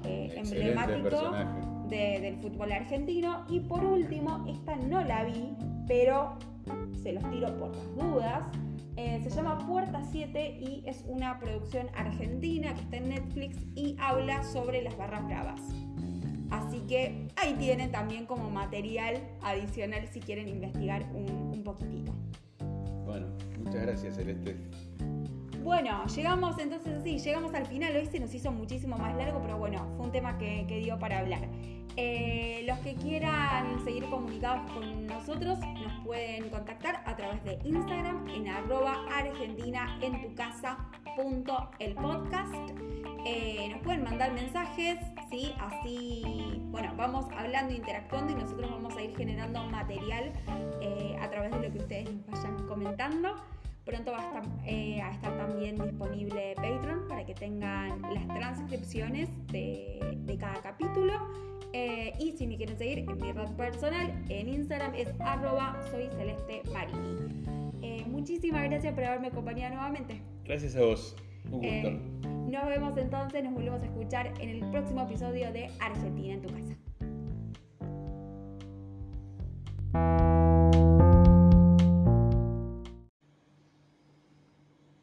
Hola, buena gente, ¿cómo va? Mi nombre es Celeste, esto es Argentina en tu casa y en el primer episodio vamos a estar hablando nada más y nada menos que de la yerba mate, vamos a hablar del mate, algo bien, pero bien argento. Y estoy muy, pero muy bien acompañada. ¿Cómo estás, Marcelo? ¿Cómo te va Celeste? Gracias Bien. por la invitación. Es medio raro decirte, Marcelo, es medio raro que me digas Celeste también. Sí, sí. Eh, Bueno. somos padre e hija, ¿verdad? Sí. Bueno, ¿querés presentarte? Pues si no ¿Cómo me voy a empezar a reír. Me voy a No, no, poner no, para nada. Bueno, mi participación acá es como conocedor de- del tema, debido a mi trayectoria laboral. He tenido varios años, cuatro décadas, trabajando en distintas economías regionales. Una de ellas es Economía Regional del Noroeste Argentino, Noreste Argentino, yerba mate. Así que vamos a Ah, hablar de ello. bien. Tenemos varias cosas para comentarles. Yo arrancaría por el origen. El origen es a Muy través bien. De los indios guaraníes, allá por el 1700, 1800. eh, encontraron una planta muy noble, planta Sí. que 40, 50 años tiene de, de nobleza y de producción. Ujú, Como y de vida empezaron, útil. y empe- como de vida útil, y empezaron a las hojas a hacer tipo infusión, lo que conocemos hoy por infusión. Bien. A- tanto con agua fría como con agua caliente le empezaron a encontrar un gusto y ese gusto se fue transformando con el tiempo Sí. en el conocido por nosotros mate. Bien. El gaucho lo incorporó en nuestras pampas y seguramente es lo que más conocemos hoy día. A, a partir de ahí, lo que queremos contarles un poco es, bueno, cómo lo conocemos y cuáles son esas bondades de- del mate, ¿no? En primer lugar, la localización, dónde se produce y dónde es donde más se consume en la Argentina. Ujú. Primero empecemos por eso, ¿no? Por dónde se produce. Nosotros Sí. vivimos en la provincia, además no habíamos dicho eso, nosotros vivimos un tiempo considerable en la... ¿Cinco años vivieron ustedes? Cinco años, sí. O yo menos, creo que dos. Pero bueno, vivimos en la provincia de Misiones, vivimos en, en Posadas, que es uno de los lugares, ¿no? Misiones donde... eh, Donde se produce la yerba mate, donde el clima favorece sí. tanto calor como cantidad de lluvias. Mucha eh, humedad, lo mucha humedad. tropical, Lo tropical con estación en humedad, eh, estación con humedad y no con sequedad, no, Ujú, no con estación sí, sí, sí, seca, es un- un es, la que húmedo. favorece mucho a la producción. Sí. Pensemos que este cultivo o este, esta planta, con mucho calor y mucha eh, lluvia, crece, lo que crece es lo que se corta y se manda a la producción para después sacar de- en definitiva la yerba mate. Bien.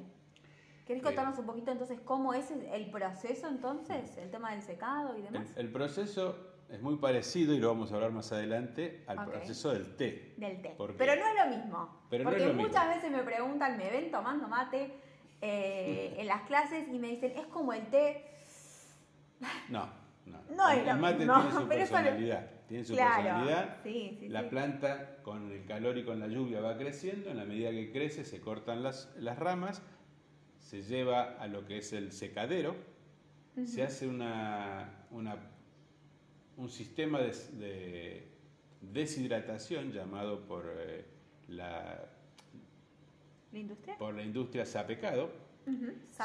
Se le, saca la humedad, se le saca el palo, se le saca el palillo, el polvo, y eso queda después siendo la hoja de hierba eh, triturada, queda siendo lo que se almacena, lo que se estaciona, lo que se pone en bolsas de alpillera, y a partir de ahí se le hace un estacionamiento en el cual van a aparecer los distintos tipos de hierba. Sabemos que en la Argentina tenemos hierbas con sabores eh, saborizadas, hierbas fuertes, hierbas suaves, Ujú. Un poco más Eh, intensas, sí. más, in- más intensas en su sabor. Sí. Entonces, todo ese, ese, ese tema de producción es el que va manejando la empresa. Ujú. Y ahí pasamos un poquito a quién es el que lo produce. Porque en algún momento en, en Misiones conocimos a los colonos, los colonos que tenían minifundios, que tenían media hectárea, una hectárea, y O sea, lugares producían. pequeños, ¿no? Claro. Pequeños lugares de, de tierra. Ellos, eh, esos colonos, producían, no eran monoproducto, no eran en su lugar eh, solamente la hierba, sino tenían té, tenían tabaco, tenían eh, también frutales. Pero bueno, volviendo- Ahora, ¿ellos lo vendían? ¿Ellos son los que se encargaban de comercializar? ¿O...? No porque no tenían producción, no tenían volumen. Ok. o Entonces- sea, era una a escala, digamos, una escala reducida. Una escala reducida y ahí nacieron las cooperativas. Las cooperativas en las cuales todos estos colonos y productores se Sí. unían, formaban cientos de colonos una cooperativa Sí. y con la fuerza del volumen vendían, comercializaban y tenían mejores precios, mejores rindes. Ese es un formato, el formato de la cooperativa. El otro formato es el formato de las sociedades anónimas, o SRLs, Sí. según el tamaño de producción de cada una y según el tamaño de sociedad que le, querían, que le quieren dar. Tenemos grandes marcas. ¿Podemos mencionar eso? ¿Alguna de las más conocidas? Claro, nosotros a veces las conocemos por la marca de la yerba, pero la sociedad Tiene otro nombre. tiene otro nombre. Sí. Las Marías, por ejemplo, Sí. que tiene eh, la yerba mate Tarahui, Mañanita, son, o- son distintas marcas las cuales... Quizás El tiene pro- una marca principal, ¿no? Y después Sí, una... y una segunda marca. Claro, bien. En el caso de Rosamonte, que es una marca muy conocida, del- del- ¿Esa es la del nene? es la de la familia Reñú. Ellos están en Apóstoles. Ajá. Apóstoles es una ciudad que está a 60 kilómetros de Posadas es una zona donde también hay muchas eh, locaciones y hectáreas sembradas de yerba mate, eh, porque es una zona ideal por las lluvias que tiene. Y vos me decías que las Marías, eh, yo confundí antes cuando estábamos hablando, las Marías no quedan, las Marías no están en Misiones. ¿Dónde están las Marías? es casi, es casi Misiones. Está en Gobernador. Virasoro, Corrientes, norte de Corrientes, muy Ujú. cerquito al límite con, con Misiones. Bien. Para algunos, simplemente, no sé si, da- dato de color podría decir. Eh, mucha gente quizás que nos escuche, si son extranjeros, no van a saber a veces dónde está localizada la provincia de Misiones, pero podríamos decir que es conocida por el tema de las cataratas del Iguazú, ¿no? Sería como uno de los, el Correcto. mayor atractivo. Linda, quizás. linda, linda con Brasil, con Paraguay. Sí. La parte que linda al norte de Argentina y al sur de Brasil es donde están las cataratas, donde tenés las cataratas del lado brasileño y del lado eh, argentino. Tema que también lo podemos profundizar, En el otro- tema en turismo otro cataratas, momento. en Bien. otro momento porque hay mucho para hablar de ese tema. Muy bien, muy bien, muy bien, muy bien. Y hemos ido varias veces a las cataratas, así que sí podemos también hablar sobre el tema. Ahora podemos hablar un poquito también de la comercialización. ¿no? Bien. Ya hablamos de que a veces los colonos no tenían la fuerza ni tenían el, eh, la cantidad de producción como para salir al mercado, pero sí lo hacían a través de cooperativas. Sí. Bueno, la comercialización es mercado interno, Ujú. mucho consumo en Argentina, somos muy Sí. tomadores de mate, y el mercado externo. El mercado externo es eh, ¿cómo, cómo fue la cosa. Creo que los, los colonos nosotros fuimos Sí. en los vi- viajes y, que hicimos a los distintos países, llevamos nuestro mate, se fue conociendo y en la medida Sí. que se fue conociendo, se fue exportando el mate y la idea. Sí, no, no lo tengo por acá, pero es verdad, ¿no? La imagen del argentino, quizás con la camiseta de fútbol, algo típico, Sí, sí. esté donde esté, El esté en 10 el el 10 Coliseo, el 10 de Argentina, no importa si es Messi o Maradona, Tal cual. pero con el mate y el termo. El termo y el mate, sí, sí, sí, eso es muy como muy argento. Se llegó a, a que en Japón se consuma, Ujú. en países árabes, a veces eh, mucho cuesta entender que un país árabe haya tomado la costumbre de tomar mate. Ellos es una manera muy particular, porque comparten la pava, o sea, comparten el cómo lo ceban, Sí. pero no comparten el mate. Bien, no Y- usan y- termo, y- usan una Y pava. ojo, antes y- de coronavirus, ¿eh? Claro, previo, sí, sí, sí, sí, ya directamente lo adoptaron de esa forma. Ellos lo que hacían era paquetito de un cuarto Sí. de yerba, lo llevan con ellos, su mate, cada uno tiene su mate propio, Sí. y comparten el cebar. Ok. La pava va corriendo la ronda y van tomando. También hay países como en Europa y Estados Unidos que no comparten mucho la idea de compartir el de esto mate. de tomar, claro, de, de tomar de la misma bombilla, ¿no? Porque cada uno, el, digamos, el, para nosotros el mate sería como el café o el té, ¿verdad? Pero con esta cosa del compartir, del ritual. Tomamos solos, pero también mucho en reuniones, con familia, con amigos, en viajes. Para nosotros en los viajes es prácticamente, o sea, eh, no puede faltar, ¿no? Eh, sin embargo, creo que es verdad, en otros países cuesta un poco eso de entender y cómo van a compartir y van a tomar de la misma bombilla como y previo al coronavirus, Sí. totalmente, eh, antes sí. de todo, de la pandemia. También podemos mencionar, de- de- hablando de la comercialización, que en países limítrofes, como Uruguay, que produce yerba, que Ujú. tiene las mismas costumbres que nosotros, pero no así Brasil. Brasil tiene otra costumbre. Brasil consume la yerba verde, o sea, no la estaciona. Pi- Ujú. Piensen que el estacionar la yerba significa darle sabor, darle mayor cuerpo, Ujú. Eh, y a veces se estaciona 180 días, un año, un año y medio. es lo que vos me decías con el, cuando hablábamos antes, lo comparabas con el tema del whisky y el vino también, ¿no? Cuando uno Claro. habla del estacionamiento, Cuando vos lo añejás, vale lo más. estacionás, Sí, vale cambia el más, sabor, vale y cambia más. el sabor. O sea que lo mismo No podríamos quiero, decir no- que no sea quiero con la hacer yerba. publicidad de ninguna marca Sí. en especial, pero hay marcas coloradas, las Bien. cuales tienen un sabor muy rico, muy Sí. intenso, Ujú. pero tienen 18 meses de, de estacionamiento. Igual podríamos decir, ¿quién te dice que después nos llega algún, no, no, algún no, no. paquete? No, no se puede, no se puede, no, No está debe, no se debe, no se debe. Bueno, no Con, con respecto, vamos a pasar, ahora que hablamos un poquito de la comerci- comercialización Sí. del mundo, de que lo fuimos llevando en cada visita que hacemos los argentinos, también tenemos que hablar de el recipiente, del mate. Sí. Hay distintos tipos de recipiente y hay para todos los gustos. Ahí no vamos a coincidir vos. Sí, no, no pero, ¿sabes seguro- lo que me suelen decir cuando, porque esto, ¿no? Las clases, mis clases son por video, ¿no? Por videollamada, y cuando yo les muestro, les muestro el termo, les digo que el agua, digamos, la temperatura del agua y demás, y me dicen, ah, es como una taza. Lo típico que me suelen decir es como una taza. Quizás porque los que me ven utilizar últimamente son de cerámica, ¿no? Y acá podemos hablar de los distintos recipientes.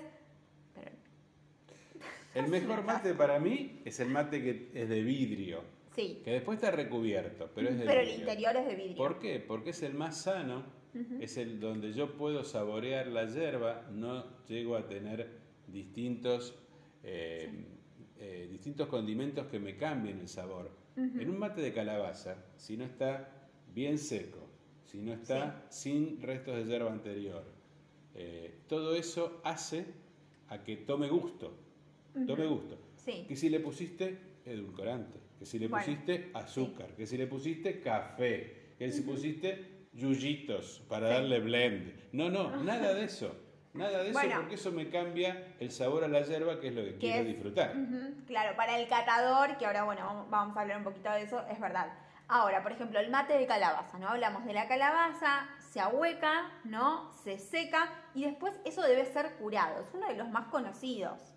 Pero obviamente hay que curarlo eh, como corresponde, porque si no, sí, eso va a afectar el... No, se a te puede a- pudrir y además también va a cambiar el sabor Amén de que yo lo puedo curar bien, y ahora Sí. hablamos de los dos o tres métodos que conocemos, Sí, pero también puede ser que yo para, yo que soy un tomador de mate y tomo bastante durante el día, tendría que tener cuatro o cinco mates de calabaza, porque uso para, uno, claro. Lo limpio. Sí. ¿Cómo se limpia un mate de calabaza? Se limpia sin agua.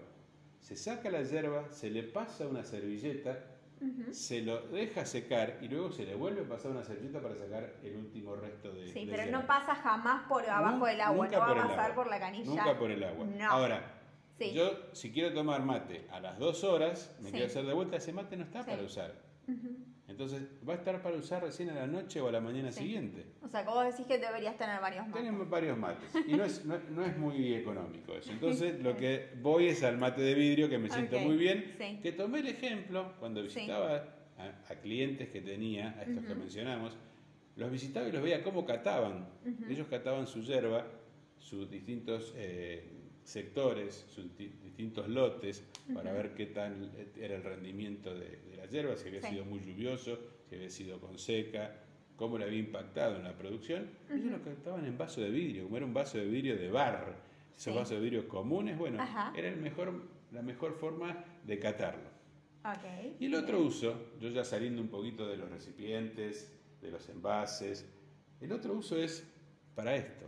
Si estamos Sí. charlando, estamos tomando mate, mientras uno habla el otro toma. Esto puede ser en, en mil, en mil posiciones, ¿no? Con tus amigos, en una ronda, con tu pareja, con tu esposa, con tu esposo.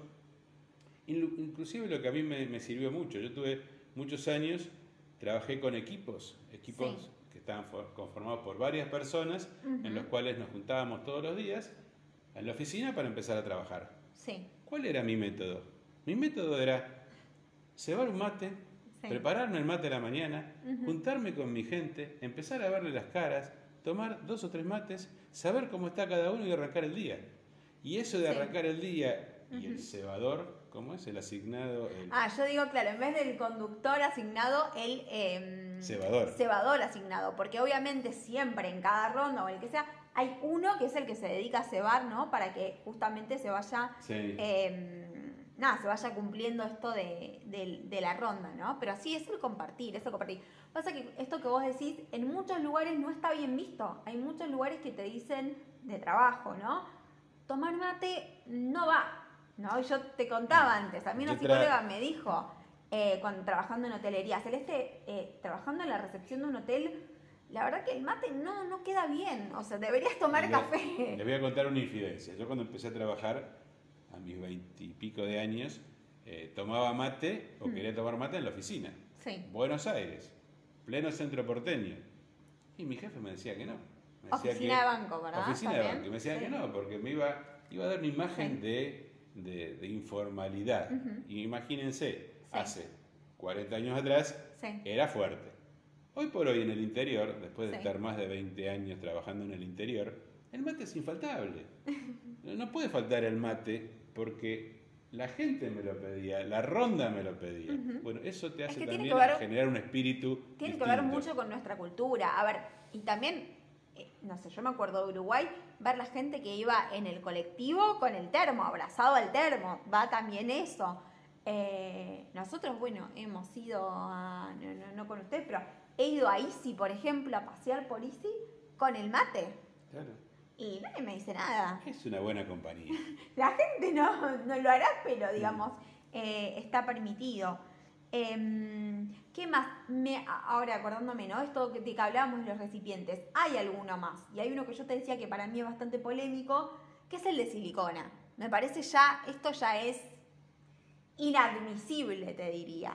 Eh, Para el gaucho es- argentino, porque la verdad ya te no quita va. el gusto, te quita no, el gusto. no tiene, entiendo que es porque lo lavan muy rápido y demás. Eh, a ver, en repostería sí se utiliza un montón la silicona, todo lo que quieran, pero la verdad que no tiene nada que ver con nuestra cultura y no, no lo veo. el, el co- el consejo que les doy, eh, el mate es muy rico para saborear los distintos tipos de yerba sin azúcar. Al que, que le gusta algo más eh, Sí. dulzón, digamos, póngale un poquito al primero y después siga tomando, porque ahí Hmm. vas a cortar lo fuerte Sí. del primer mate y después lo vas a ir llevando a un sabor donde le vas a distinguir qué tipo de yerba estás tomando. Y otro tema es el por qué las empresas se preocupan mucho Sí. por qué tipo de yerba distribuyen en cada zona del país. A ver, ¿cómo se Por el agua. El agua es un factor importante. Primero Sí. que no tenemos que tomar mate a menos de 80 grados, el agua sea tiene que verano, estar, y 85 Entre diría 80 y lo- 85 lo grados. sí, aconsejable sí, sí, sí. No tiene que hervir, por favor, que el agua no te hierva. Pero muchas veces dicen, uy, mirá, yo le puse 85 y el cuarto mate están flotando Sí. los palitos. o sea que está es- lavado, ¿no? Eso es lo que nosotros llamamos mate tema del lavado. agua. Sí. Mendoza no tiene la misma agua que Posadas, no tiene la misma agua que Córdoba, son distintos tipos. Fíjense, nosotros hoy en Tucumán tenemos una, un agua con, muy pesada, muy, eh, con, con mucho sarro, Sí, con y cuando vamos a sí. Neuquén tenemos una agua completamente distinta. Entonces, ¿qué hacen las grandes empresas?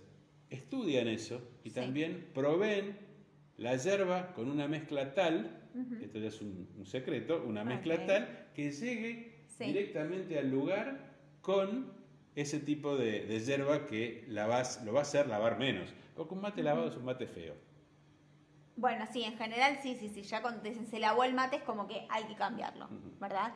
Em, de todas formas estaba pensando que me parece que esto es algo que en general el consumidor, el normal del con- sí, el consumidor normal no suele saber esto que estás diciendo.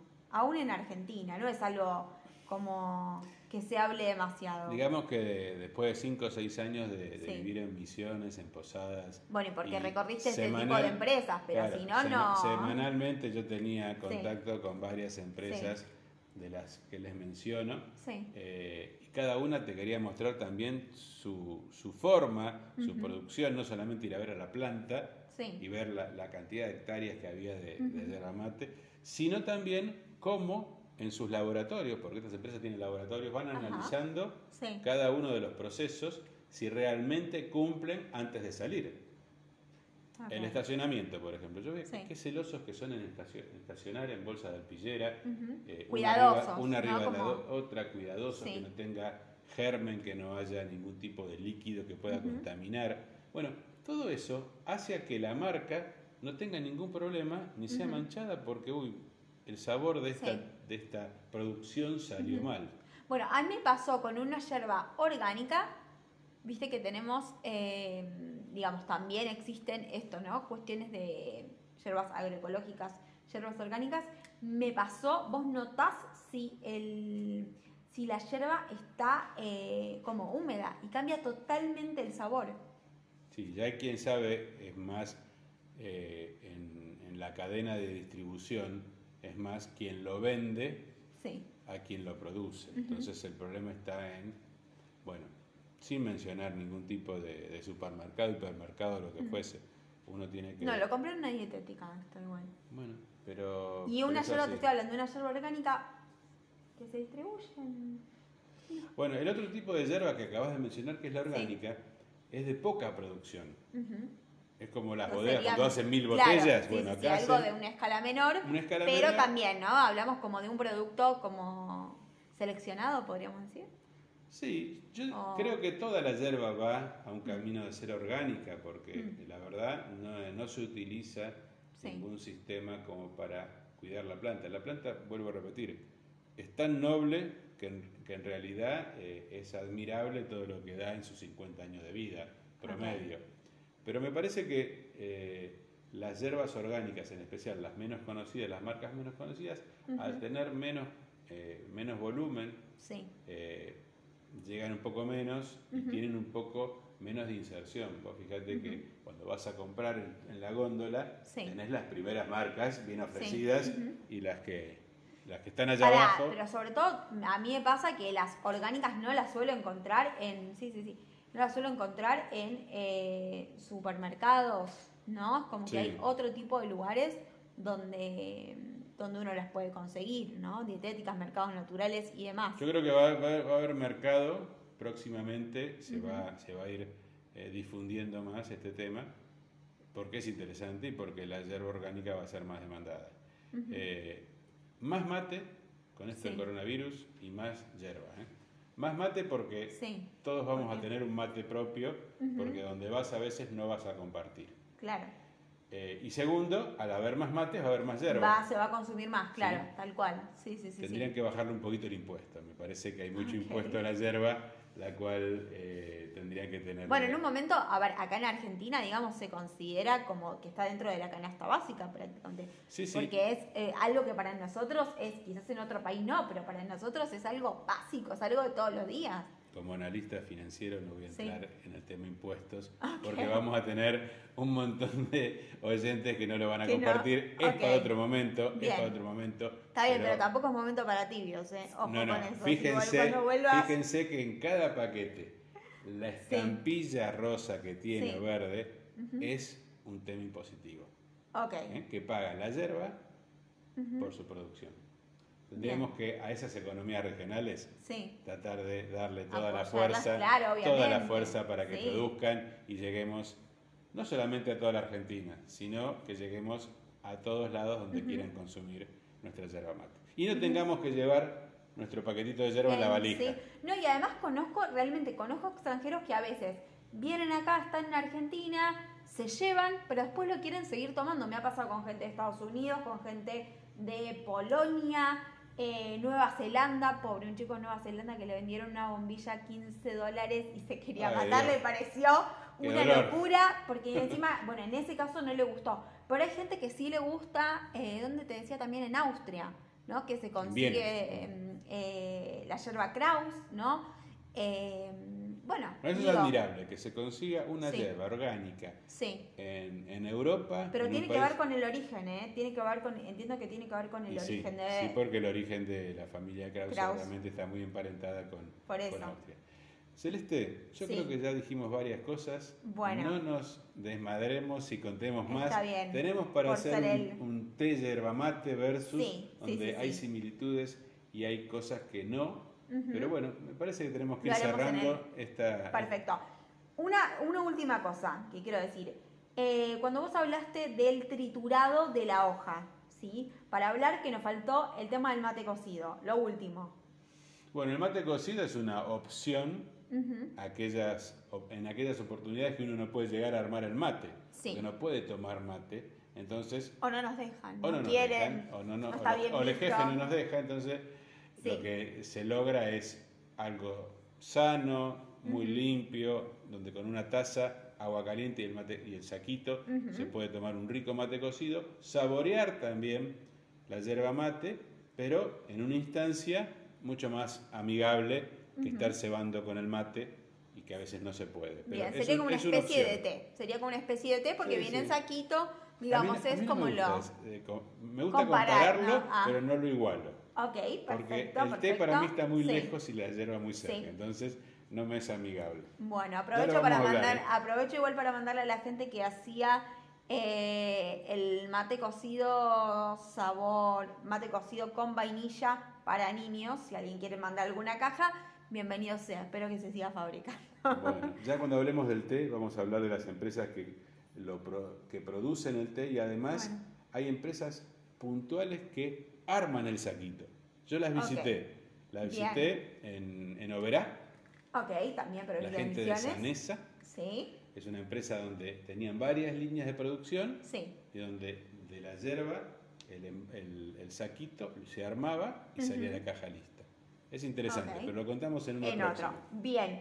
Eh, lo que te propongo es que también para poder eh, mostrar un poco, porque digamos, esto debería ser como también bastante visual, vamos a preparar un video donde quizás ahí podemos mostrar algunas cosas más para el espacio de, de YouTube y de esa forma también poner algunos Y te desafío en más. algo, la ¿Y próxima con un máster. Obviamente, No podemos lo tenemos por ahí, lo dejamos, sí, Sí. sí, sí, lo dejamos por ahí. Bueno, gente, muchísimas gracias por habernos escuchado. Esto fue Argentina en tu casa. Nos pueden seguir en Instagram como arroba argentina en tu casa punto el podcast. Eh, y bueno, y los esperamos la próxima para seguir Prontito. compartiendo. Pronto eh, nos volvemos a encontrar por acá. Que tengan una linda jornada. Nos vemos la próxima. Muchas gracias. Un saludo. Adiós. Chau, chau.